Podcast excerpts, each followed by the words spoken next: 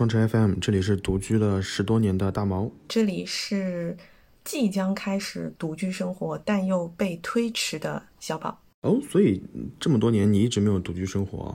对呀，我就是非常的恋家，然后就一直都是跟父母住在一起嘛。但我今年会就是有打算要开始独居生活，但现在因为疫情的关系，那个房子就很可能要延期交付了，所以我可能得再。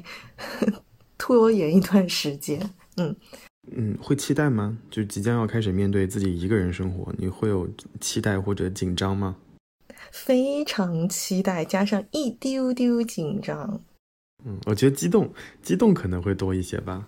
对对对，因为我个人还是觉得我自己的适应能力还是非常强的，嗯，所以我做这一期。主题的时候，也是希望说可以从你这种独居老手那边学习到一些生活的经验啊，把你以前踩过的坑、吃过的苦，对吧，都给大家讲一讲，对吧？有用的呢就记一下小笔记，没有用的呢就听个乐呵，是吧？嗯，所以这一期又变成了我疯狂往外输出，累死我的一期。对我就是提问的那一方。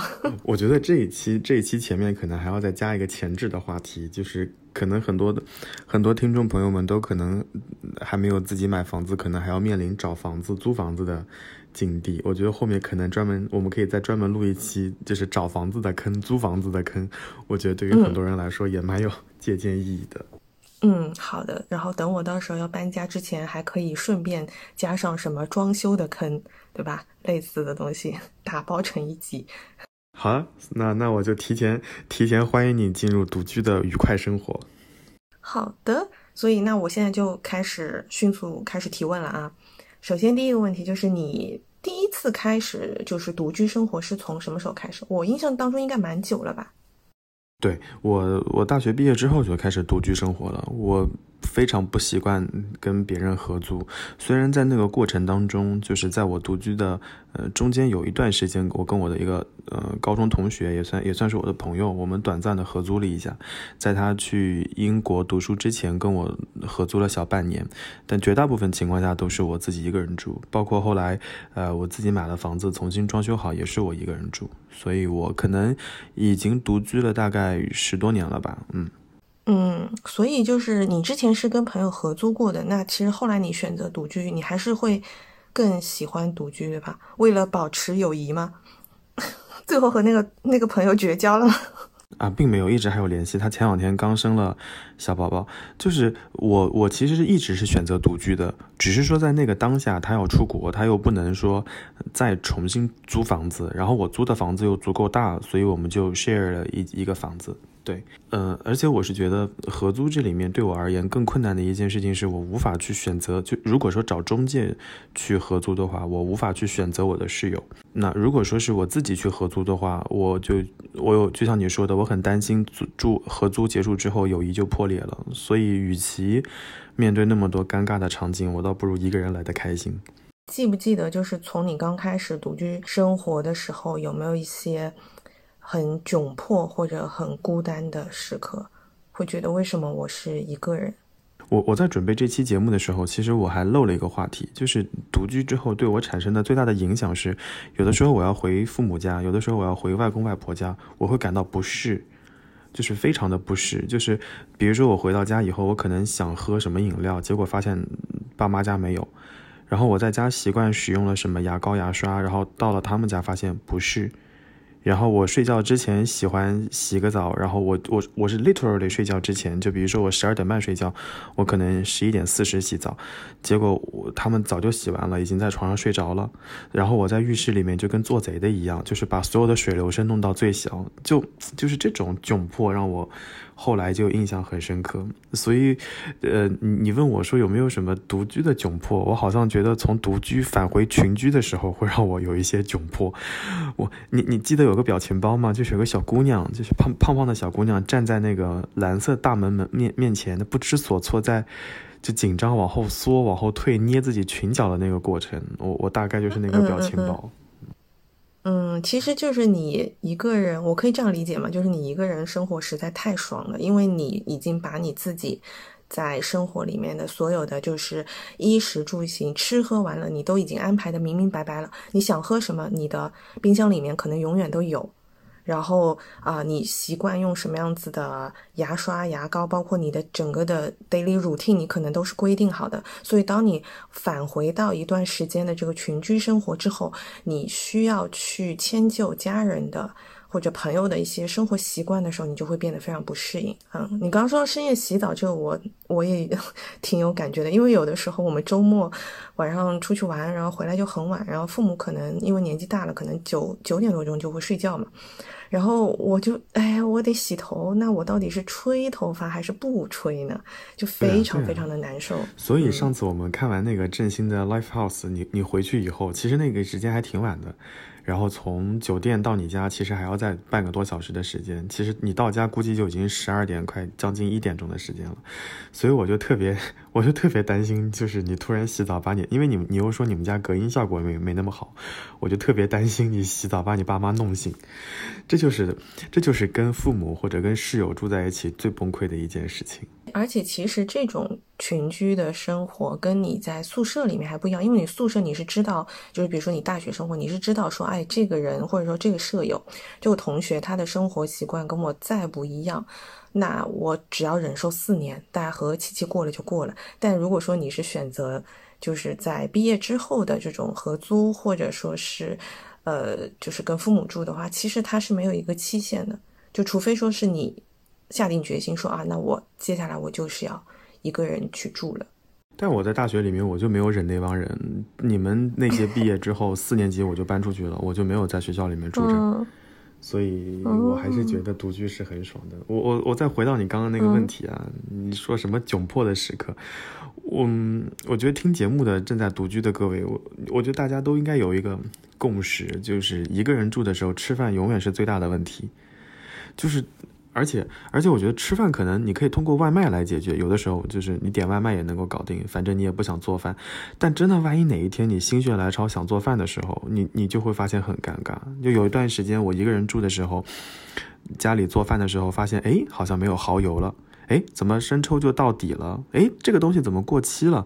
嗯，那段时间你就就很尴尬，你就得赶紧把那个灶台关了，然后到对门去借个什么佐料之类的。对门就会觉得很奇怪，说这个小伙子怎么每次过来都借一勺？嗯，就就很尴尬，你知道吗？而且有的时候，有的时候南京的那个。南京的春秋春夏交界的时候，那个风会比较大一些，所以很多时候衣服就会被吹到楼上或者楼下。有的时候楼上的邻居衣服吹到我们家，等我回家的时候，就会发现门上贴了个大字、大大纸条，就说什么我们家衣服掉在你家阳台上了，诸如此类的。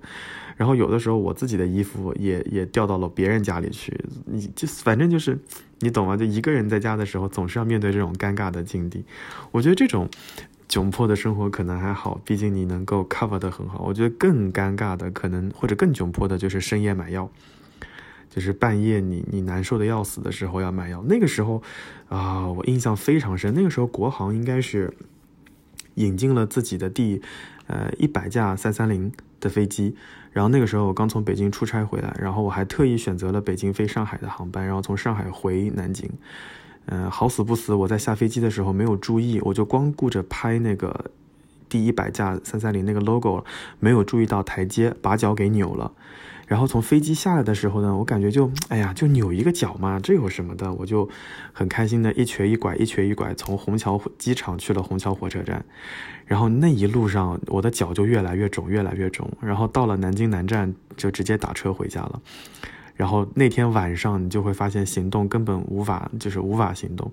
那个时候的外卖软件根本就不叫饿了么，那个时候的外卖软件叫零号线，是一个黄色 logo 的一个外卖平台，就很暴露年龄。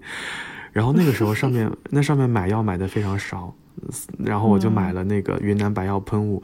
大概过了一个多小时以后，而且是一个多小时以后，外卖小哥过来送货。那他一直敲门，我动作很慢，我在家里一蹦一跳，有的时候还在地上匍匐，你知道吗？然后我去的时候，小哥就把门开了，然后小哥说：“哎，一个人在家吧，不然也不会敲门那么长时间不开。”那个瞬间就非常尴尬。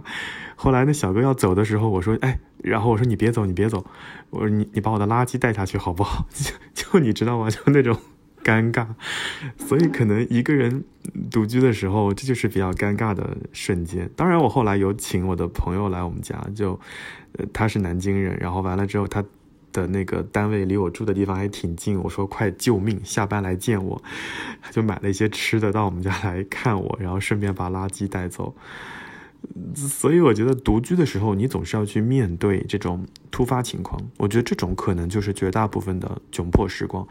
但但但我又想说，这种窘迫时刻其实并不是时时刻刻都在发生，偶尔来那么一次，排除这些窘迫时刻以外，绝大部分时候你都是快乐的。嗯，其实我是觉得，就是说，对于这种窘迫时刻，你可能需要提前准备一些 Plan B，然后以防万一它就突然发生了。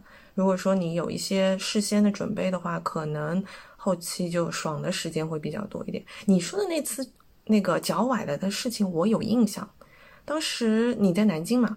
然后你给我打过电话，然后当时跟我说你脚崴了，然后你下楼的就就得下好久，然后好像也还有邻居有围观还是啥的。我我这件事情我有印象哎，你跟我讲。你就不要说了，你不要说了，因为我这会儿在翻我的微博，微博上发过这一条，就是那段时间。太多。那段时间跟跟跟外卖跟跟快递小哥形成了良好的这个友谊关系，就靠他们过活。嗯，但你要想，其实现在还是比较幸运的是，你还能叫外卖。你说在最早的时候没有外卖的时候，你真的深夜里面，你你说你说你跑药房嘛，也不太可能，那真的是更难受，对吧？现在你至少还能叫到外卖。还有一点就是你很难做好 Plan B 啦。你像你像那种崴脚这种事情，不是所有人家都常，对吧？都常备云南白药。自从我自从我崴过一次脚以后，我我就我那那次还去了医院，医生说其实你就是走路的姿势可能会对崴脚产生一些影响，所以如果你经常不能说经常，就你偶尔崴脚的话，而且崴脚的频率还挺高的话，你可以 家中常备云南白药。但 但哎，就是走路走路的时候不要三心二意，开好台阶，对吧？这样崴脚的概率也没有那么高。嗯嗯嗯，是的。哎呀，我觉得药跟你刚刚说的那种做饭的佐料，其实就是像是一个玄学一样的东西。就是你准备的多了吧，它永远是放着过期；然后你准备的少了吧，你关键要用的时候，你就是偏偏就找不到这个东西。就上次说那个囤货的时候，我记得你就说那个家里面的囤的那些酱料就很容易会过期嘛。就是那些酱料，我像我今天还在家里在看我之前买的那个。从新加坡带回来的肉骨茶的茶包，它显示还有两个礼拜要过期了，所以我得赶紧开始准备。嗯，好，然后下个星期就开始疯狂喝肉骨茶，是吧？嗯，哎，那所以我在这边再问一句，就是像这种佐料的话，呃，你一个人住的话，你是不是对于买的这种尺寸，就是？还是会有一些建议，就是应该不能买那种特别大的吧，可能大的会比较便宜，但是其实也用不掉。对，就如果说你不是。嗯，你不是那种经常做饭的类型，哎，如果你去超市逛的话，你应该见过那种超市是买大 size 送小 size，可能买五百毫升送那个一百毫升的，大家就挑那种一百毫升的买就可以了，就不用去买那种五百毫升的。而且我去过很多朋友家，他买那种蚝油，大家买蚝油都买那一大罐，结果蚝油因为那个蚝油本身就具有一些粘性，它又不好好储存，每次用完了之后，那个蚝油瓶子口子上都很就很狼狼藉，时间久了之后，那个蚝油都折不开。所以，所以我还是建议买小瓶子的那种，或者买分装的，可能都会好一些。嗯，哎，这种佐料它有分分装的吗？会有分装卖吗？它没有分装，就是你自己可能需要，嗯，买买一点分装的瓶子呀、罐子呀，把它分一分、弄一弄之类的。但是这里面还是涉及到，就是一个人吃饭的频率到底有多高。你要是，你要是在在在家里不怎么做饭，就不要折腾厨房了，放过厨房吧。嗯，但我会觉得，就是可能因为我现在还没有开始，我就会有一些雄心壮志，就觉得啊，到时候我独居的时候，我是一定会做饭的。因为其实以前也有尝试过，比如说，呃，父母出去节假日的时候出去旅游，然后你可能就一段时间就都是我一个人在家里嘛。那我可能一开始的时候会点一些外卖什么的，就觉得很爽。但其实你吃的时间长了之后，你会觉得你非常渴望那种家常便。便饭，你会觉得那才是生活，就你一直一直吃外卖，就是有一种很摆烂的感觉。我什么时候开始就在北京开始养成做饭的习惯？就是每天等那个外卖要等很长时间，下楼取、上楼取就很麻烦。然后每天吃到的外卖，沙拉本来就是冷的，其他菜都是冷的，然后你也你也很不想吃。然后再加上，呃，经常点外卖的那些软件大数据杀熟，就是我们前两天做了实验，就是拿我的手机和拿我另外三位同事的手机点同一家餐厅，价格都是不一样的。嗯，诸多原因最后导致我就自己做饭了。当然，我一开始做饭的时候遇到了很尴尬的情况，就是频率可能没有那么高，所以家里的葱姜蒜香菜什么没有那么多。我后来就发现有个好办法，就是也分享给各位。如果你以后想做饭，然后又不想就是经常剁蒜末啊、姜末之类的，看看你们家附近有没有什么餐馆。然后呢，就跟那些餐馆餐馆老板说，就说我，嗯，你不要顺嘛，顺人家也不一定乐意给你的，你就说我买一点，对吧？我回家炒一个那个什么青青椒肉丝，然后你给我一点那个蒜末、姜末、葱末，给你个一块钱两块钱，他也很愿意的，对吧？然后你时不时，你时不时去他们家再吃个饭，然后他可能给你一回生二回熟，以后就直接送了，有道理。这样就可以规避你每次买一把生姜，最后那个生姜在家里就用了。用了一两回，然后最后生姜烂掉了。嗯，对，其实我刚刚就想问你这个问题，就是说有一些，比如说你说像呃醋啊、酱油啊，然后糖啊、盐啊这些，你因为是就是你做饭的时候都会用到，那其实你备一些没没关系。但有一些东西可能就真的是你难得想吃这个东西的时候，呃，你你你需要放它。但是你如果说专门为了它去买一瓶，你可能一个月你就用到个一次吧，我就觉得也挺挺浪费的。对你说的这个方法还挺好的，而且说不定就是那些餐馆他给你调出来的那个味道，还比你自己去做的会更好一点。所以我以后就要从经常吃外卖的漂亮姐姐变成经常顺蒜末的 漂亮姐姐。自己做饭还挺开心的，因为我是觉得做饭也蛮解压的，包括做饭、洗碗、洗锅什么的。哎，是的，哎，我我是比较喜欢洗东西的人，就是我属于喜欢。洗碗的人就还蛮奇怪的，对我会觉得洗碗非常治愈，嗯，就很解压嘛。就是你给你把那些碗一个个码整齐，一个个洗干净，其实就很开心。嗯，对的，对的。而且我会觉得，就是做饭这件事情本身，你把它做好之后，你会感觉你是。今天有在认真生活了，就我之前会有一个感觉，虽然说虽然说我不做饭，但呃，就是有一阵子我在家里，我们因为我们家这边原来很偏嘛，但后来就是边上的商圈建起来之后，就可以开始点外卖，然后可以开始点一些比较知名的那种奶茶。然后我后来就发现，嗯，你一直喝奶茶的时候，就不知道为什么会有一种有一种摆烂的感觉。但然后后来我就开始习惯每天晚上的时候，就是给家里面的人，嗯，热牛奶。但呃，就虽然说热牛奶是一个很简单的事情，但是我每一次在等那个叮的那个时间的时候，我就觉得我今天有在好好生活，我有在好好照顾自己。对，你自己熬完熬完了菜，然后熬完了饭，然后把那些菜从锅里盛出来的那一瞬间，其实还是很很治愈的，我觉得。嗯，对，会觉得自己在健康生活。对，然后我也非常建议大家把自己的碗买的也稍微好看一些，因为你的碗你的碗很好看，你就有有好好做饭的这种动力，不然你总觉得那个那个碗只能用来吐西瓜籽儿，还是有点可惜。对的，终于可以不用吃那种带寿字的碗了，对吧？我觉得很多很多人可能都没有。Get 到这个梗，就是包邮区的很多包邮区的很多老年人其实很长寿的，所以他们经常会有一些很长寿的生日宴，什么八十九岁、九十岁的生日宴。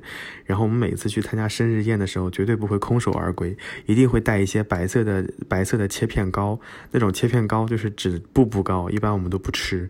然后还有一个一定会带回来的是一种大红色的碗饭碗，上面会写着寿，然后每个方向都会有一个寿，有四个寿字刻在碗的。旁边，那种碗在家里用的时候你就很尴尬，后来在在 战战兢兢的感觉。哎，对，然后后来现在在我们家，就这种碗只有在呃过生日的时候才会出现，或者说厨房里面放什么蒜末、姜末的时候就用这些碗，其他的我们家都一般不用这个碗，而且它要有配套的勺子。嗯，对对对对对，是的，嗯嗯，所以其实这个。嗯，用餐具就是跟你呃，就是有有些人喜欢收集杯子、买杯子、喝水是一样的。你用好看一点的，你的心情就会不一样嘛，对吧？但是他们说这种餐具其实你也是，呃，一段时间之后是要要换掉的。就虽然说它可能表面上看上去没有什么呃破损的地方，好像也还是有期限的吧。我是建议大家就是不要买木质的餐具，一是不环保，第二个就是确实会有一些什么黄霉曲菌之类的。一般情况下，我都是买那种，哎，那个叫什么材质啊？银，就是那种银色的餐，就韩国人的那种餐具。嗯，那就是银器嘛？应该不是银器，我觉得应该不到银器的状态吧？我怎么描述呢？就是你记不记得古装片里面人家吃饭的时候都是那种试毒的那个吗？银筷子，试一下这个外卖有没有毒。啊，不锈钢的筷子啊，这叫不锈钢啊，对对对。哎呀，我们真的是文化沙漠。他写的是叫荧光面不锈钢筷子啊，就是那种。嗯嗯，哎，那你一个人住的时候，你会备多少的碗筷？我一般就备我备备四个人的份，四人份。嗯嗯嗯，以防有人来是吧？嗯，对，以防有人来，对。然后我们家呃刀叉会比较多。呃，不对，sorry，应该是叉子和勺子比较多，筷子和刀比较少一点。嗯，因为我有我有时候觉得，你别看我年纪那么大了，但我觉得用勺子吃饭是一件很快乐的事情，不管是吃麦片还是吃饭，用勺子真的很快乐，就很爽啊，就一撅一大口嘛。之前好像我记得有一个新闻，就是说有一家人，他们呃从他们从结婚开始，那个就是用的那个木筷子就没有换过。然后后来一家人全部都得了癌症，就是因为那个筷子的问题，很可怕。而且我发现，就是嗯，其实你虽然说工作很忙，但是你还挺坚持，就是挺坚持自己做饭的。因为经常就是晚上你可能八九点下班，然后你十点多钟回家，然后一会儿就拍一个照片给我。那时候已经十一点钟了，然后你在做饭。对啊，因为我们家热水器可能需要烧，它不是太阳能的那种，也不是，而且我也不放心没有人在家的时候全程开着热水器。一般我就是回家烧热水的时候，顺便就把饭给做了。你干等也是等嘛，那那与其干等，倒不如把饭给做了。本身，嗯，做个红烧肉，熬个排骨也不需要太长的时间。嗯嗯嗯，而且我跟我同事对，而且我跟我同事开玩笑，我本来想买空气炸锅的。哎呀，那个东西真的很好，真的很好，我推荐你买，真的，我们家用的飞起。我同事说你这种三天打鱼两天晒网的，你就不要买空气炸锅了。后来我们就说，他们说如果我能够，我我能够坚持做饭一个月，就就可以买空气炸锅。然后后来，对，后来我心里想，我已经二十多天了，就不要摆烂了，还有十几天努努力，我就可以买一个很不错的空气炸锅了。哦，绝对推荐你买。虽然说我不做，但是我们家，因为我们家是之前就是那种，呃，就是公司会会会有送的啊、抽奖啊之类的，有抽到过，反正也不是自己买的。然后当时拿回来之后就一直闲置在那边。后来有一天就突然拿出来，我妈想做一个什么菜之后，一发不可收拾。我觉得不是说你坚持做一个月的饭，你就可以用空气炸锅，而是你用了空气炸锅之后，你可能就能连续做一个月的饭，就是又方便又好吃又健康。我们也特别推荐那种独居的小伙伴可以试试看，因为确实它对于烹饪一般的牛排、猪排、鸡胸，然后这种东西都比较方便且简单，而且你清理的时候也比较方便一些。虽然说它的菜式可能会单一一些，但是确实比较方便。就是你，那个牛排，你去小红书搜一下，保证你三十天不重样。那些那些家里不开灶的人，你指望他能够小红书不重样，那就有鬼了。哎，但真的很简单。他们就是自己能够煎个牛排、煎个三文鱼排就已经很不错了，啊，但但我但我还是享受那种自己在厨房里面磨磨蹭蹭弄来弄去的快乐，传统的那种烹饪的对，因为你想你想像空气炸锅，它没有办法做红烧肉啊，嗯，但是它可以做炸五花肉，好好吃啊，烤五花肉。你吃那么多炸物，你这个热量，嗯，那红红烧肉也没有好到哪里去。就不要五十步笑百步了。红烧肉在下锅之前，我可以煎一煎，把油都逼出来。但是那个烤不是空气炸锅，就是可以把油全都滤掉的呀。它就是健康在这里。哎呀，我真的很推荐你。你要是要是那个一个月失败了，我送你一个，就不算犯规了。真的，我跟你讲，人类最伟大的发明之一就是空气炸锅。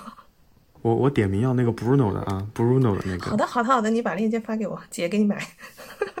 嗯，对，所以对你来说，其实独居生活还是爽比苦要来的多，对吧？嗯，肯定是的呀，肯定是快乐很多。嗯嗯，就也不需要去迁就别人的这种生活习惯。嗯嗯哼，我觉得就是独居生活最不能说最开心，就是比较比较快乐的一点，就是你可以完全关只关注你自己。就是包括家里的物件的购置摆放，你都按照你自己的习惯和标准来就可以了。尤其是在你买了自己的房子以后，就我当时在装修我的新房子的时候，我就跟我爸妈有一个争吵。就我当时的原则就是在这个密闭空间当中，就是我说了算。嗯，我我家的主流颜，嗯，对我家的主流颜色就是黑白灰，我们家是没有其他颜色的。呃，有颜色也是很深的颜色，比如说深蓝，然后或者是稍微嗯。比黄更介介于黄和灰之间的那一种，啊，sorry，介于白和灰之间的那一种，不会出现那种颜色很大的家具，颜色很深的家具。所以当时我爸妈要给我买家具的时候，我说就是你们前脚买，我后脚就给你送出去。所以后来在家里装修快结束的时候，还没有开地暖的时候，我爸我妈就到房子看了一下，他站在那个房子里说不开空调真的就冷。我说哪里冷？他说这个颜色就是冷冰冰的颜色，冷色调，就就纯冷色调。然后包括我们家买的电视，包括因为我们家是三，就是三三间朝南，就是那个阳台很大，但是阳台上没有什么东西，阳台只有两头有东西，中间都是空的。然后我妈就会说，啊，这个中间应该放一个什么，呃，什么喝茶的地方。我说不了不了不了啊，就这样吧。就就自己独居就有个好处，就是你怎么开心你怎么来，这是这是比较好的一点。还有一点就是，嗯，就像你刚刚说的，就像我们刚刚提到的，就不用去照顾别人的生活习惯，你你你只要把那个门关上，就是你自己。有的时候我我很晚就很晚回家，就比如说飞机延误了或者。喝了酒回家，你可能已经是十二点半或者一点了，然后你还要去想房子里面有其他人，其实你就会蹑手蹑脚。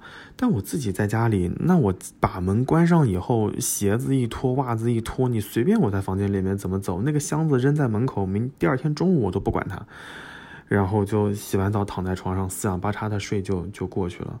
哦，在这儿我还要再提一嘴哦，就是在家里如果自己要装修的话，一定要买一张特别好睡的沙发。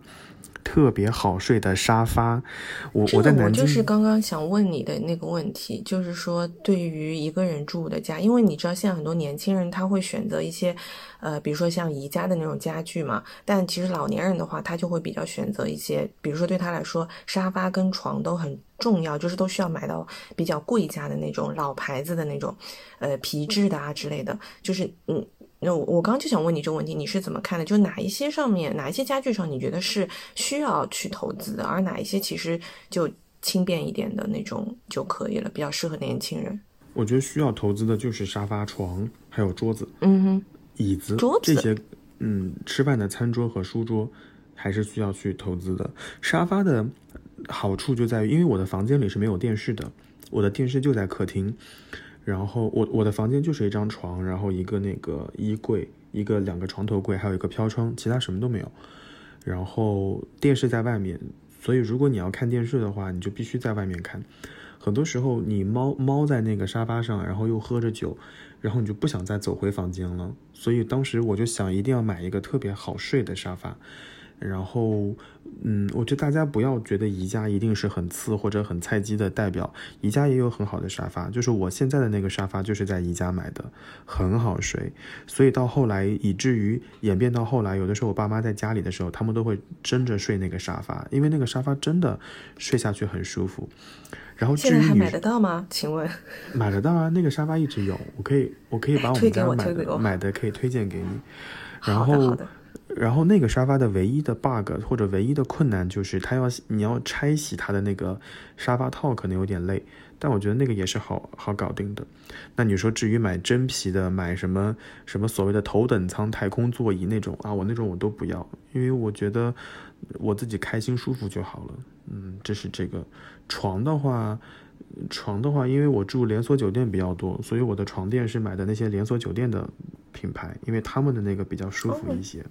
嗯，哦，这样子的，对啊，因为你想他们那个集团里面的绝大部分酒店我都住过了，然后我也知道谁家的床垫和枕头是让我舒服的，所以我当时就嗯，在他们的官网预定了，而且还有会员折扣，所以还蛮好的。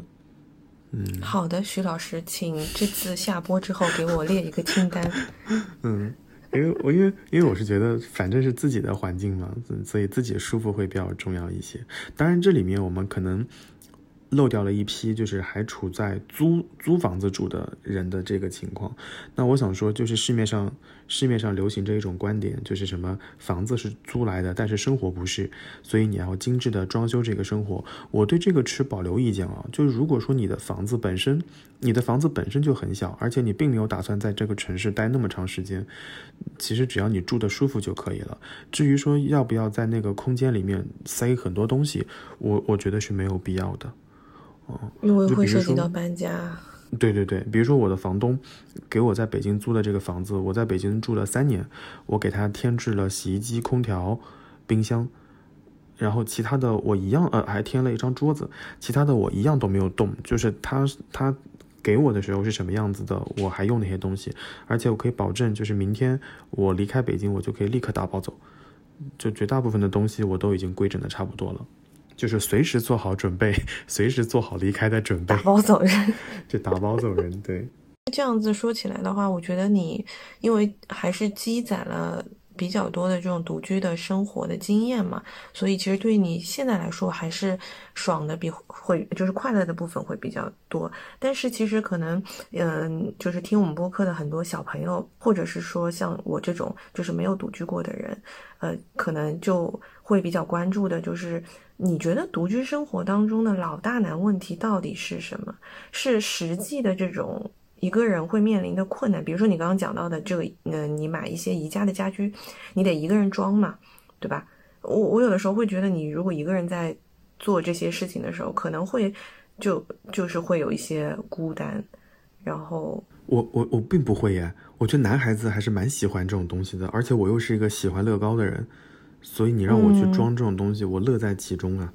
有的时候宜家会有那种安装费和运输费，那些人就会问说你要不要安装，我会看一下那个、那个东西到底有多多大件。你像床，他们嗯可能要、书柜要帮我安装，余下的我都自己坐在那个地板上咣咣咣咣咣就搞定了。我我是享就像你刚刚受这个说的那个沙发呢，嗯也得嗯沙发他们装吧？沙发是得他们装，但是那个沙发套儿，包括枕套什么，我自己来。所以那些事情我是完全乐在其中的。嗯，这样的，哎，不过就关于这一点，我已经想好了，就是如果我买的话，要么就是，呃，让他们帮我装，要么就找男朋友帮我装，反正我自己是不会装的。啊，哎呀，有的人啊，几期节目一录啊，身份状态都已经不太一样了。休想在这期节目里面秀恩爱啊！呃，就是，而且还有人留言说我们这个节目每次都要聊情感类话题，我这次偏不聊啊。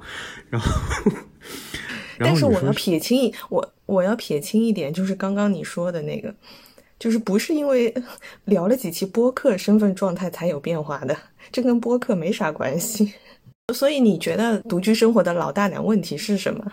我觉得不是孤单，我觉得孤单根本不是问题。我我作为一个水瓶座，我非常喜欢，也非常乐意和我自己独处。我我觉得独处的时光是会让我开心的，而且而且我特别建议大家在家买个好点的音箱，不要用蓝牙耳机听歌，哪怕苹果，哪怕什么 BOSS，他们做的有多好，蓝牙耳机它蓝牙设备它一定会在压缩和牺牲音质的前提之下，把声音传到你的耳朵里，它一定不是。最好的听音乐的设备，在你条件且空间允许的情况下，买一个还不错的音箱，我觉得会让你的生活质量提高很多。然就是后那个什么 M 开头的那个吗？耶耶耶耶，就是那个就是那那个，就是那个。那个真的哦有必要买吗？有必要买，就是如果你经常听歌或者听播客，而且你会在客厅待一很长一段时间，或者作为背景音乐，你可以试试看。所以我在家里搞卫生的时候，我就会把那个打开，然后就放那些放有些航空公司的登机音乐，或者放一些那个。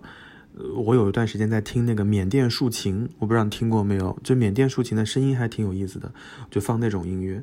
然后整个就很就还蛮开心的。而且如果你在家待的不开心，我们家其实我们我在南京的房子地理位置还不错的，就是步行或者步行去那个湿地公园可能只需要五到十分钟，然后你骑个自行车可能会更快。所以晚上你就拿一手机骑解解锁一辆共享单车就去那儿骑好了，你能够听到。很久很久，在城市里面都没有听到的青蛙的叫声、蟋蟀的声音，能够看日落。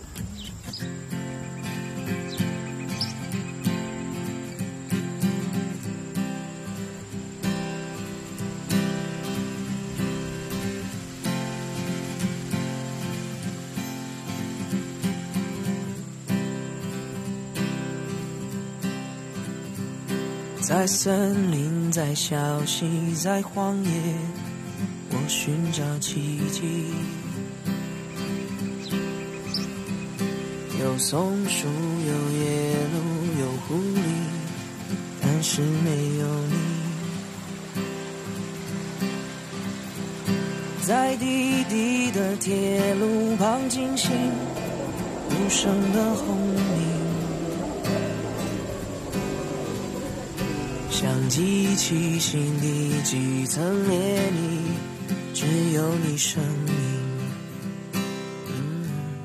I wrote a song for you, you wrote a song for me。你用你的生命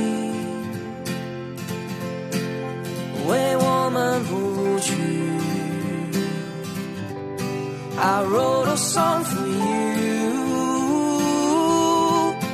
You wrote a song for me. 没有你在这里，没有意义。我觉得真正的困难可能就是吃饭。在我看来，吃饭是最大的一件事情。就如果一顿饭都吃不好，我觉得人生是有很多乐趣是没有的。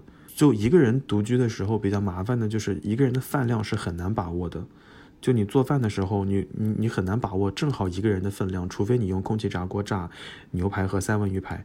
你像我做饭的时候就很尴尬，永远都会多出个三分之一或者四分之一，然后多出的那个部分呢，这一顿是吃不下的，下一顿是吃不饱的。那那怎么办呢？所以我就然后你就这样变胖了。对呀，你就只能洗洗碗，洗碗之后饿了就吃两口，就其实就是还是蛮难受的。我在南京，我在南京工作的时候，因为那个我们学校其实离离市区很近嘛，而且那个鼓楼校区，我饭卡里面还有奖学金没有取出来，所以当时有的时候没饭吃的时候，我就会跑到学校里面刷饭卡。我还是非常喜欢，就是我们学校的食堂的。我们学校二食堂、三食堂特别特别好吃。哎，疫情解锁了之后，我还是可以请你去我们学校食堂好好吃一顿的。真的希望这一波疫情快点结束吧。嗯，然后我还没有说完，就除了学校食堂之外，我特别新喜欢那些在银行工作的朋友们。我喜欢的是他们的饭卡，然后还有 还有那些饭卡可以去的食堂。我我特别喜欢去那个民生银行的食堂，民生银行的食堂是我在南京吃下来觉得还不错的食堂，很好的解决了一人一人吃饭的问题。哎，你这样子说的话，我就觉得，嗯，大概率有可能金融机构的食堂都还不错。哎，我们公司的食堂也还可以，我们公司的早餐真的是相当之相当之好。是的吧，是的吧。我我我们去新加坡的时候，我们去去过那个新展银行，新展银行的食堂就更好，就是它有呃新加坡人的饮食习惯，还有那个呃印度人的饮食习惯，就是吃什么都有。就有一段时间，我特别喜欢看那个城市规划建设的书，我就发现新加坡其实在城市规划的时候，他就设他就照顾到了这件事情。很多新加坡人是不喜欢做饭的。香港人也不喜欢做饭。香港是中国，呃，中国大陆地区，包含港澳台地区，就是外外出吃饭，就是占比最高的一个一个地区。就是遥遥领先，广就港呃香港、澳门，包括广州。当然，一来可能是根据有可我我自己猜测啊，有可能是香港的国就是地理面积比较小一些，寸土寸金，本身厨房也不是很多，大家在厨房也周转不开。除了这个之外，还有地另外一个地方我很感兴趣的就是新加坡。你发现新加坡可能在每一个社区当中走那么两三步，就会发现一个食阁，就是吃饭的地方，有点像一个美食广场。然后那个美食广场就能吃到印度菜、娘惹菜。啊，然后中国的海南鸡饭，还有那种传统的沙拉，就跟大学食堂一样。所以我是觉得这些城市在规划的时候，就很好的考虑了那些独居的和不做饭的人。那新加坡人不爱做饭的原因，就可能是因为太热了，在厨房里面弄那么一顿饭都受不了。所以我是觉得，对于独居的人而言，真的比较困难的，或者真正老大难的一件事情，其实就是吃饭。如果你把吃饭这件事情解决了，我觉得你会很开心吧。因为你有你自己的兴趣爱好，不管是看选秀节目还是听播客，你也可以做自己的运动，你也可以甚至在阳台上再养一个你的宠物。其实你每天都能够安排的很好，只不过把吃饭这个问题需要单独考虑一下。我想我会一直孤单，这一辈子都这么孤单。我想我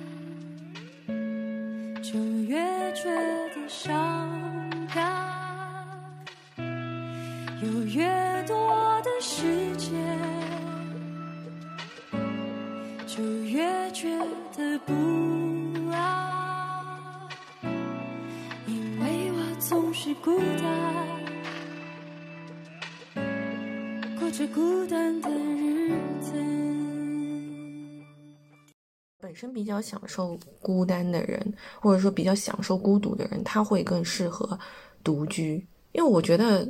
嗯，除了你水瓶座之外，其实还是有很多，就是你剩下十一个星座里面有一些星座，他就是喜欢那个群居的，他喜欢热闹。就你记得我们之前做那个 MBTI 的那个测试的时候，那个第一个不是就是 E 还是 I 的那个，他就是说，呃，他他单只是说是外向或者内向，但是他其实深层的含义就是说是看你这个人你是从呃外界汲取能量，还是独处的时候汲取你的能量的。其实你你你，我们俩测出来都是属于就是呃需要独处，然后去汲取一些能量的。但有一些人他可能就是相反的那一块，这种人可能就不太适合独居吧。我在猜啊。嗯，除了除了这个之外，我还觉得还有另外一个影响因素就是适应能力吧。我觉得这点可能，尤其是对于环境改变所产生，就是需要对环境改变的适应能力。你到了一个新的地方，你要多久才能够适应那个地方的生活？嗯，风土人情，包括生活方式。如果你适应能力相对比较弱的话，你可能独居的时候多少都会有一些嗯不适不适的感觉。对，嗯，我一开始在呃北京生活的时候，我会感到。不适的原因，就是因为我找不到路，那么多路，虽然有地图、有软件的存在，但是回家的路、公司的路确实，那对对，它的城北京的一站地，对于地其他城市而言，可能真的是两三站地。然后，但是适应了小半个月之后，我基本上都 OK 了。所以现在我我基本上可以安排好自己的所有时间，就比如说除了录录制播客的时间之外，前段时间我就坐公交车，就是城南城北两边跑。然后我就觉得还蛮开心的，就沿着二环和三环溜达一下，也还挺舒服的。那你说这件事情是孤独吗？好像也不是，我自己能够适应那个适应那个节奏。那也有会也有人会过来跟我一起吃饭之类的，所以我并不觉得说独居生活的困难就是老老大难可能是孤独，我觉得并不是。当然这里面可能，嗯，还有一个角度就是我们后面可能会谈到，对于女生而言，当然不能对于女生了，就对于一些刚刚开始独居的人而言，安全可能也是问题。一旦你把安全问题搞定了，把吃饭问题搞定了，我觉得其实就就好很多。嗯，那时候你刚到北京的时候，你有跟我说不太适应那边的水，拉肚子还是什么？嗯，还是掉头发？掉头发，对，洗澡的时候会有掉头发的情况，而且掉的还挺明显的。然后喝的水，后来我就全部。全部都换成那个绿色 logo 的那个水了。我以前都是喝那个红色 logo 的，然后那个红色 logo 的水感觉喝的有点奇怪，然后后来中途换成了那个。淡蓝色 logo 的，我们在说谜语，就那个有点贵的那个，然后那个淡蓝色的那个是好喝，但是贵是真的贵，后来就就就换成了绿色绿色的那个深深圳的企业，然后我觉得那个水还挺便宜的，嗯，把安全问题搞定了，把吃饭的问题搞定了，可能就没什么问题了吧？对我个人而言，像你刚刚讲的，就是你是属于那种就是享受孤独型的嘛。那你一个人的时候，你其实会给自己安排很多很多的事情做，但是你有没有发现，可能我们周围有一群人，就有不占少数的人，你可能跟他走的不是很近，但是你会经常听到有一些人说啊，好无聊啊，特别比如说像现在疫情，很多人关在家里，他不能出去玩的时候，他就会觉得一个人非常的无聊。所以你能够，就是你有没有什么建议，就是对于一个人怎么去？享受孤独这件事情，怎么说呢？因为我本身是很害怕跟很多人相处的，人一多我就可能会炸头，所以在这样的背景之下，我非常享受一个人独处的时候。我哪怕一个人躺在那儿，我就听听广播，我都会很开心。所以对于我来说，不谈不上说有什么孤独的时刻。有可能有一些时刻，你确实会感到很无聊，但不要紧啊，我有很多书诶。我实在是无聊的时候，那我去书房里面看书不就行了吗？我书房里面有三个书橱，塞满了，还有两个书橱是放飞机模型的。然后那那我就在书房里面老开待开心待着不就行了吗？我不觉得说有什么。孤独或者困难过的时刻，那如果真的有，就跟朋友打打电话不就行了吗？如果真的这种情绪到了极致的时候，你可能做做一些运动，跑跑步，溜溜弯，让自己出出汗，分泌分泌多巴胺，可能会情绪会稳定一些。那如果真的在南京一个人待的实在是无聊的时候，那我就沿着那个路，那个扬子江大道一直走，走到那个走到江边之后，你就会你会顿时开阔很多。然后又看到那个灯塔，你也会很开心。然后再反方向走回奥体公园，其实这一来一回你已经快累得半死了。然后再坐个有轨电，再坐个有轨电车回到家，洗个澡，你已经没有没有能量去 emo 了。所以对于那些，对于那些就是动不动情绪不是很稳定的，或者说嗯感觉会很抑郁的人，我真的建议就是给自己加入运动这个环节，哪怕就是跟着健身环跳一跳、蹦一蹦，你都是很开心的。所以健身环用起来了吗？用了，十六还是十七期了？我早就用了，好不好？只不过，只不过健身环的频率没有动森的频率高。我现在晚上有的时候睡得比较晚，就是因为在那干动森。你何止是有时？你最近几次给我发消息都是晚上一点过后，好吗？嗯，那这不是有的人谈了恋爱睡觉也晚了呀？啊？没有，我是第二天早上才回你的吧？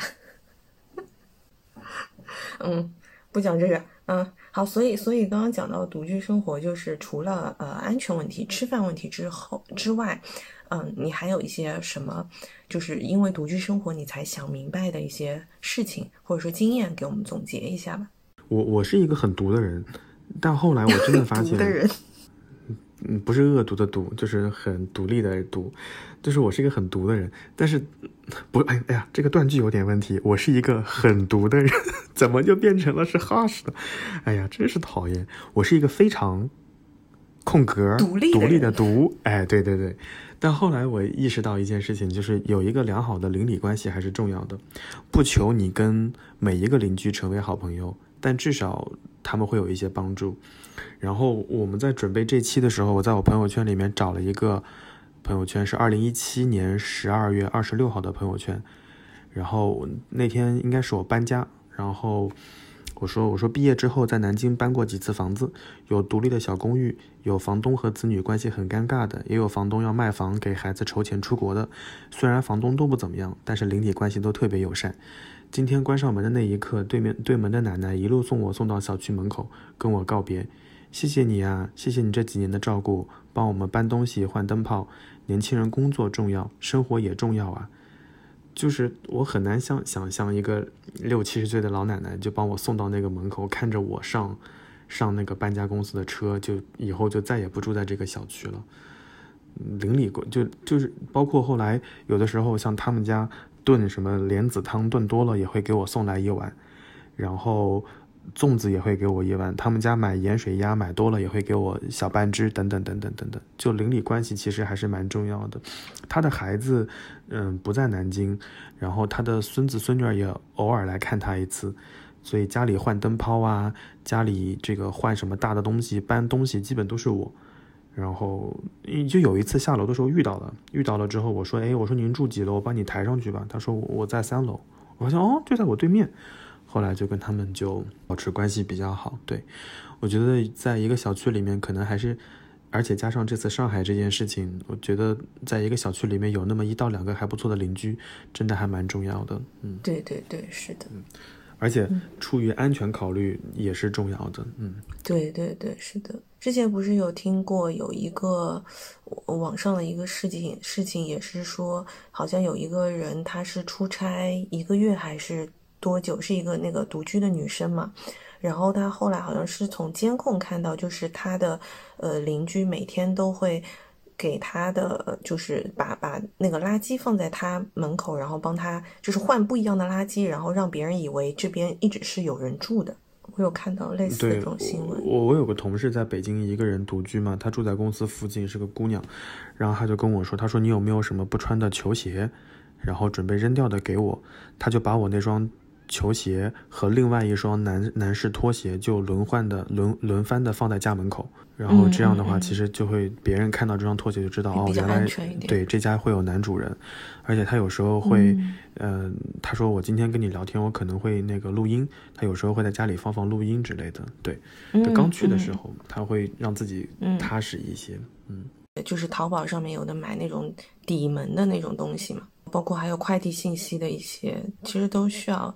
注意一下，特别是女孩子。虽然我们说社会当中会有很多温暖我们的瞬间和故事存在，但确实我们还是要提防一些呃小概率的事情，就是安全永远是第一的考虑。我觉得，嗯，对的，对的，在一个人出门在外要学会保护好自己。对，男孩子女孩子都需要保护好自己。然后第二点就是，嗯，关上那个门以后呢，就是你自己的世界。你自己想怎么样就怎么样。很多人说啊，我这个人就是取悦我自己，我自己开心最重要。对，没有错。我更想再说的一点就是，嗯，你自己过日子的规则和内心的秩序还是要有的，不能随随意的摆烂。随意摆烂。我上次跟你说的那个那个《俗女养成记》，你回去后来有看吗？没有看。还没有。忙着谈恋爱，最近有点忙。忙着谈恋爱了。嗯。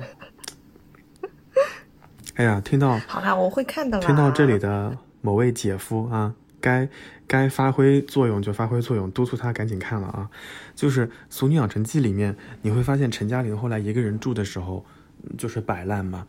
嗯，虽然说我回了家以后，衣服我想怎么堆就怎么堆，但我觉得还是要有一个自己内心的秩序或者自己的生活节奏。比如说两个礼拜。打扫一次卫生，或者定期换一换被子啊，或者床上用品啊之类的。我有时候看微博上会有一些年轻人，好可怕，他那个衣服就是一件套一件，一件套一件，就是挂在那个衣橱上面，然后要套娃一样挂在那边。对对对对对，然后要穿的时候呢，就从里面抽一件出去。然后今天穿了一件卫衣，他就扔在那个篮子里面；明天穿一件也扔在那个篮子里面。一周以后要穿新的，就从篮子里面再翻一件新的衣服出来。啊，我觉得就没有必要如此摆烂。嗯，该该有自己的生活节奏还是要有。嗯，这是这是第二个。其实，而且我觉得，我觉得不要小看这种秩序。就是你如果说忙了一周之后，你周末你哪怕是把你的书桌、把桌子上的灰尘。擦一遍，你的心情都是不一样的。你会觉得就是啊，我除了工作，我还是有生活的。嗯，确实，很多时候你不洗衣服、不换衣服，还会有细菌。从从安全和健康的角虑角度来考虑，还是要还是要做这些事情的。嗯，其实有的时候，我觉得洗完衣服，你把衣服晒在阳台上面，那种感觉也很治愈的。我非常喜欢闻，就是衣服洗完之后被阳光晒干的味道，洗衣粉的那个晒干的那个味道。啊，我很喜欢闻那个味道。嗯。然后我在北京有一个困惑，就是因为在包邮区，衣服是可以晒出去的呀，你可以晒到阳台外面去的呀，但是在北京就无法把衣服晒到阳台外面去。对，但我就很喜欢把衣服伸到外面去晒，然后那种衣服飘在空气当中，还有那个味道，就会觉得还蛮好闻的。嗯，我觉得这两条做完之后，第三条就好办了，就是要取悦自己。这个取悦自己的意思是说，不论是从金钱还是时间的角度来看。其实要给自己多花点时间，让自己开心这件事情会比较重要。因为你把钱和时间花在别人身上，你会有一个期待，但别人的期待其实不一定如你所愿。你你买了个乐高给别人，别人搭完了之后也不一定告诉你，甚至别人有可能就当礼物都不搭都不搭，当礼物卖给卖卖掉了，在闲鱼上卖掉或者送给别人。那你有这个时间，倒不如给自己买一个。乐高，所以当时我在淘宝上，那个、那个、那个某猫上面就立刻买了个乐高的阿波罗号，就搭搭上去可能有一米多高，在家里搭搭了两个晚上，我还挺开心的。所以我觉得到了这个年纪，大家，哎，大家差不多都能够活个八九十岁，三分之一时间已经过去了，让自己开心会比较重要一些。经济学领域里面说，大家都很期待一个 ROI 啊，希望这个回报率会高一些。呃，投资别人倒不如投资自己，让自己的身体变好，让自己心情变好，我觉得好过一切。所以很多时候会说，我记得就是这一次上海这个事情之后，就会让人们对于必需品和非必需品做出了一个明确限定。我记得丁香医生当时。列了个清单，他列了必需品和非必需品，在最后，丁香医生还写了一句话，说以下东西会让你生活变得开心一些，如果你有必要的话，就可以采购，其中就包括咖啡机和健身设备。啊，我觉得就是，如果你真的做好了一个人独居的准备，咖啡机不要少。如果你愿意喜欢喝咖啡的话，如果你不喝咖啡，可以喝一点茶，茶对茶包咖啡机那就。买一个漂亮点的茶具，对对对对对对，或者买几个好看的杯子，然后你就会很开心。对，所以这是独居之后我自己感受到的一些一些才明白的一些事情吧。因为以前我会我是一个比较明显的讨好型人格，我会觉得别人过得就是我在意的人过得开心会比较重要。他有没有去做核酸检测呀？他有没有打疫苗呀？他今天有没有加班啊？但后来我会发现。所有的期待都会有落空的时候，那倒不如让自己过得开心。如果你要开始独居生活的话，你需要找到一些能够取悦自己的一些方式，就是除了一些生活上的技能之外，其实就是身心健康，你心理的、你的情绪的安放，其实也是同样很重要的一点。嗯，这里的独居生活其实不一定说这个人是单身，也有可能说这个人有对象，但是对象没有跟你住在一起。所以有点像是有陪伴的独居生活，就你可能会有你的对象，但是你还是自己和自己住。疫情稳定之后，等你搬了房子之后，你就是属于标准的有陪伴的独居生活。但但我是想说，纵使有对象的陪伴，对象每天给你听听歌或者怎么样，但是你还是要让自己的生活质量提高。就别人陪伴了你，可能是精神方面有了愉悦，不会那么的难受，但生活质量的提高也是重要的。所以这是我很在意的，在意的一点。有过几次旅行，周末我在你房间里，我心情再不规律，都有你稳定。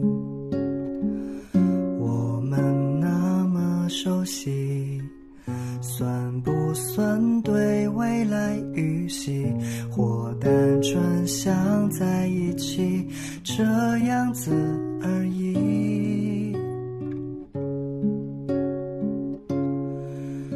我想过这个问题，跟你住在一起，想搬进你心里，其他烦心的都不考虑，从寂寞搬出去，跟你住。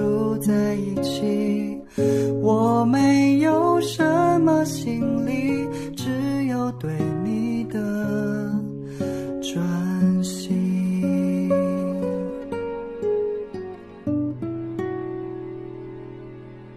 有的时候会觉得，就是如果说，嗯，比较就像你一样的，就是比较比较早的独立生活，就是过这种独居生活的人，可能也会在处理这种亲密关系的时候会更加平衡一点，就是不会太过于去依赖别人。哪怕说你是跳脱出就独居生活这个话题来说，呃，两个正常的成年人，大家上班很忙，你也不可能一天到晚让他都陪着你的呀。总是你新鲜感过了之后，你总是要回归到自己的工作生活当中去的，所以就是还是需要找到自己能够，嗯，取悦自己的这个这个方法吧。我觉得对于你而言，你取悦自己的方法可能就是在泡在 B 站里面。没有，我的爱好很多的。看好看看吗摊爹泡在 B 站里面，我觉得你就开心了很多。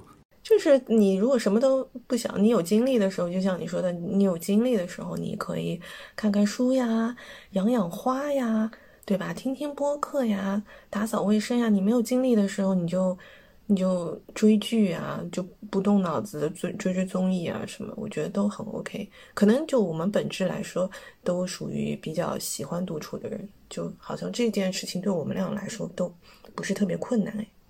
所以，呃，除了就是要做好这种准备之外，你觉得还有一些独居生活需要知道的一些比较实际的注意事项吗？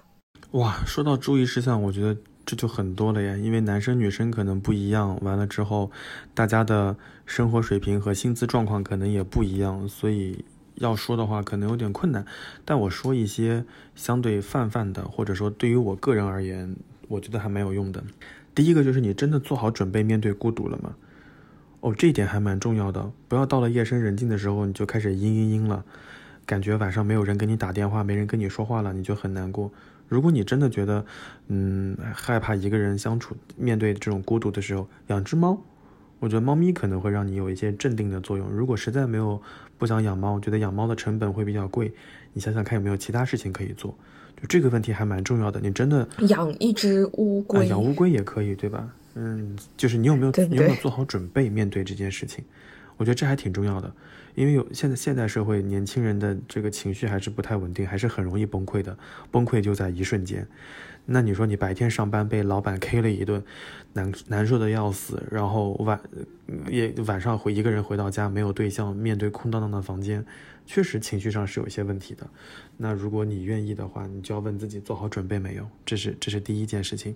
其实我是觉得，在这边我们并不是说是，呃，就是特别推崇或者说是鼓吹这种独居生活。我是觉得，如果说你有独居生活的这个想法的话，你首先得要认清自己，就是说你自己有没有面对孤独的这个能力，或者说心理准备。那嗯，包括就是有一些人，他可能就像我们，我们可能回来。之后就觉得啊，我终于回到我自己自己的世界了。我接下来有一大堆的事情我想要去做，我觉得非常开心。但也有一些人，他可能就是属于那种一回到家发现啊，我又是一个人，然后我翻遍手机发现我找不到一个人的时候，我就会就是就是就就会很很伤心。有这种人呢，就我觉得首先你得认清自己是是不是适合独居生活，其实这一点也挺重要的。因为我之前嗯就是。就是因为疫情的这个关系，就是我那个好朋友，他不是在，呃，生产之前，他的小区被封了嘛？他封了之后，其实我一直不知道他是一个人，就是一个孕妇，已经快要临产的孕妇，她一个人待了十四天，因为他们家大厨需要去照顾妈妈，妈妈没有办法一个人生活。对他当时在就是就是小区被封之前，呃，他们家大厨就出去了。所以他是一个人在家，而且这件事情我也是到最后才知道的。就但然后我就把这件事情告诉了我另外一个朋友，他就听到的时候，他就整个人很崩溃。他说：“怎么可以这样？他说怎么能这样？他说他说嗯，觉得就是生活上其他的问题都不是问题，但是让他一个人待那么长时间，或者说他说他觉得自己是一个人待一天都不可以的人。”所以我觉得就是说，嗯，不管你是需要有人陪伴，还是说你是适合独居的，就是你首先得要自己先判断好你自己是属于哪一种哪一种人。我觉得这个还挺重要的。那如果说你是本身不太不太能够适应独立生活，就是独居生活的人，但你现在被迫需要面对这个这个情况的话，那你至少也需要要去做好这个心理建设，我觉得挺重要。不要就是突然把自己扔到那个环境，那有可能就是半夜在那边 emo 就收都收不住了，对吧？第二个是，第二个是，嗯，生活可以不自理，就像我们刚刚讨论的那个问题一样，就是你做饭的时候，你可能家里没有油盐酱醋茶。然后完了之后，可能调料也没有啊，都可以。但是 Plan B 的方案你要做好，你要想好这件事情。比如说你发现家里没有没有葱花末了，那你去哪儿找那些葱花？再比如说家里没有常用药了，去哪里找到这些常用药？你把这些方案给想好。所以，嗯，比较比较明具有代表性的就是吃饭和就医问题。当你把吃饭和就医问题搞定了。我觉得就差不多了，所以我到任何一个新的城市，不管是国内还是国外，呃，如果是旅行的话，我第一时间会找一找中国驻那个地方的大使馆在哪里，然后我会看看医院在哪里，我会看看怎么去怎么去机场，我都会看一看。所以其实你把这些问题先先关注好、解决好，我觉得会比较重要一些。嗯，就是也要对你所住的这个环境，它周边的一些配套的设施，你至少要熟悉，对吧？然后第三个就是，嗯，虽然我独居，虽然我一个人过，但并不意味着说我的工作和生活是结合在一起的。我觉得对于现在的，呃，零零后 Z 时代的人而言，他们比较在意的就是工作和生活能不能分开。如果你真的做好了独居，你有没有想好工作生活的边界要不要分清楚？电脑能不能带进卧室？到了家以后还能不能加班？就这件事情你要想清楚。虽然我一个人生活，并不代表着我是一个无聊的人。我可能下了班以后，我有我自己想做的事情，嗯，所以在我这边就是电脑坚决不许进卧室，除非哪一天你要看个什么剧，那你要看什么剧，我都可能会把那个剧弄在 Pad 上面，带 Pad 进去，我都不会带电脑进去，因为电脑一进去就会有恶心的钉钉和各种邮件，所以这是这是这个，然后最后一个是我在。嗯，因为我最近有看在看房子嘛，就是我有打算在在购置一套房子，在在哎哦，在帝都吗？对对对，就在购置房子的时候，哦，我有我有考虑很多事情，就比较明显的就是隔音材料的问题。对于老小区而言，隔音其实是很严重的问题，尤其是门。所以我觉得隔音门窗的隔音还是有必要的，厕所的门，可嗯嗯大门隔音材料可能都需要准备。这些可能是我最近意识到的一件事情，但是不足以成为一个什么经验教训吧。但一二三，我觉得可能对即将要开始独居的人来说会比较重要一些。哎，你说的这个隔音材料，你后期可以，我们可以讨论一下，我觉得还蛮重要的，因为我跟我跟你讲一个场景。就是我去朋友家吃饭的时候，因为我很担心说，万一真的去朋友家吃饭要要上厕所，然后上厕所发出一些声音，岂不是很尴尬？然后那次我去一个朋友家的时候，他说不要紧的，你在里面唱歌我们都听不见。后来我们试了一下，他们家那个厕所的隔音效果真的很好，真的很好。然后他后来就给我推荐了那个隔音材质，包括他们家的大门也是的，就他们两个人在屋子里面唱歌说话，在门我们在门口都是听不见的。嗯，我非常需要，请你下播之后推就是有那种感觉，就是他们家，因为他们家门打开就正对他们家厨房，他们家厨房就炒菜、蒸菜的声音已经咣咣咣咣咣，热闹的不得了，但在门口是听不到声音的。我觉得这点对我来说还蛮重要的。嗯，隔音材料。对，这个对我来说也很重要，因为我跟你说过，我买的这个房子它本身的隔音效果就很差嘛，我觉得挺重要的。而且其实你你。不让别人听到你，其实我觉得也是一部分安全感，安全感的一部分。而且你想，北京就是老破小，老破小居多，老破小居多的典型特点就是隔音材质、隔音的效果可能没有那么好。所以你现在有这个购置房子的想法的话，你是要定居在那边了吗？你不回来了吗？不回包邮区我也没有想好，只是因为最近上海这个事情。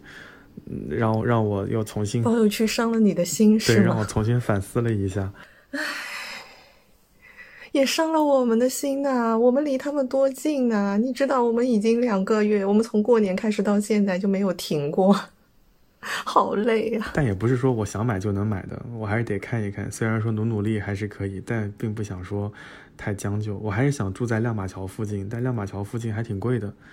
所以就再看看吧。嗯，所以这是我在独居生活方面的注意事项。但我觉得每个人的嗯面对独居生活的时候需要的意见或者建议都是不一样的。有的人可能就是单纯的像空气炸锅，有的人可能就是。呃，生活的防防偷防骗的注意事项等等等等，所以我们特别欢迎大家听到这边之后，如果你也是独居生独居的，你可以把你的独居生活的经验在聊天区里面和大家一起分享一下。当然说，如果说你也，如果你跟小宝一样也打算开始独居生活，你有什么特别感兴趣的问题，也可以在聊天区里面放出来，我们看看看到了之后可以一起来回答这些关于独居的问题。那。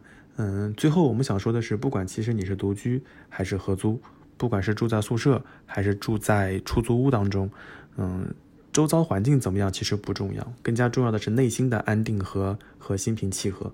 所以我们在这期节目的最后就祝愿大家拥有一个嗯心平气和的，或者说拥有内心井然有序的这种独居生活。其实也。不单是说独居，包括现在其实疫情这个环境，就是说不管大环境怎么样，你内心构建你自己的这个世界的，呃秩序，它不管在什么时候，其实都是挺重要的。独居只是这个其中的可能，呃一个投射吧，我觉得。那我们这期节目最后给大家留一个暗号，大家如果听到这里的话，可以在聊天区里面留下“钥匙”这两个字，那就用钥匙打开自己。愉快生活的大门吧。好，那我们这期就到这边结束了。那我们跟大家说拜拜吧，拜拜。Yeah. Life's a beach and life's a bitch. Life's a drag to take a hit. Life's too short to give a shit.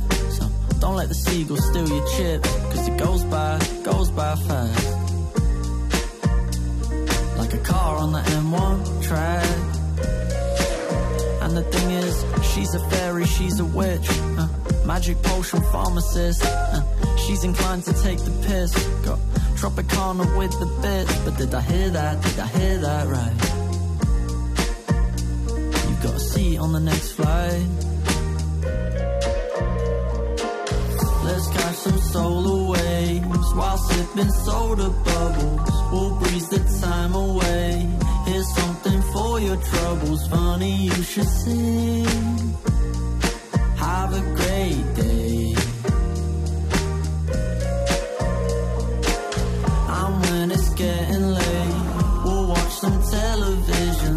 And if we're still awake, we'll make the neighbors listen. She said, by the way, I really had a great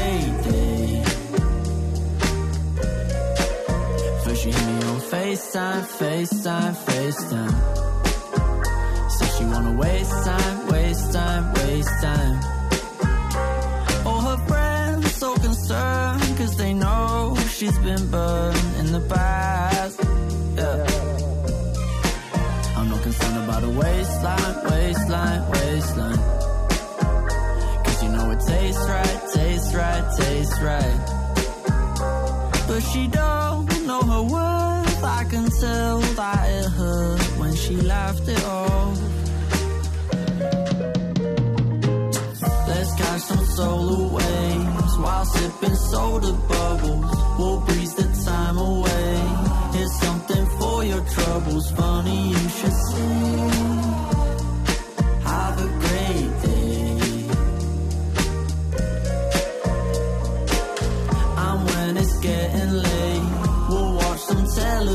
And if we're still awake, we'll make the neighbors listen. She said, by the way.